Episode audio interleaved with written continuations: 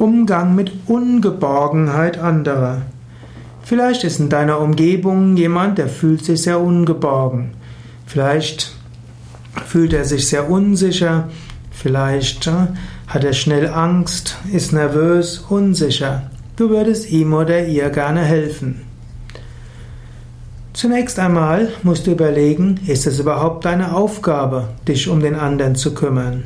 Du kannst nicht jedem, Mensch, jedem Menschen helfen und du kannst auch nicht zum Charaktercoach von jedem werden. Aber etwas kannst du machen.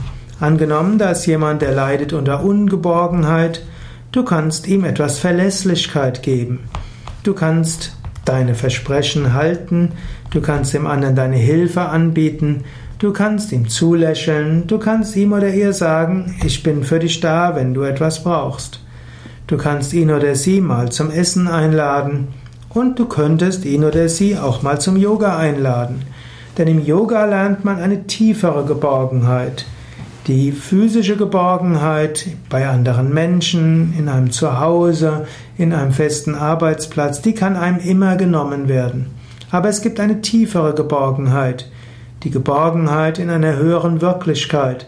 Die Geborgenheit in einem Göttlichen. In diese kannst du hineinkommen durch Meditation, durch Yoga, durch spirituelle Praxis. Und das kann auch einem Menschen helfen, der aus guten Gründen ein Ungeborgenheitsgefühl hat, weil er vielleicht aus seinen Kontexten herausgerissen wurde oder noch nie ein Urvertrauen entwickeln konnte. Tiefe spirituelle Erfahrung und die Erfahrung von Gottes Gegenwart verhelfen auch zu einem tiefen Gefühl von Geborgenheit.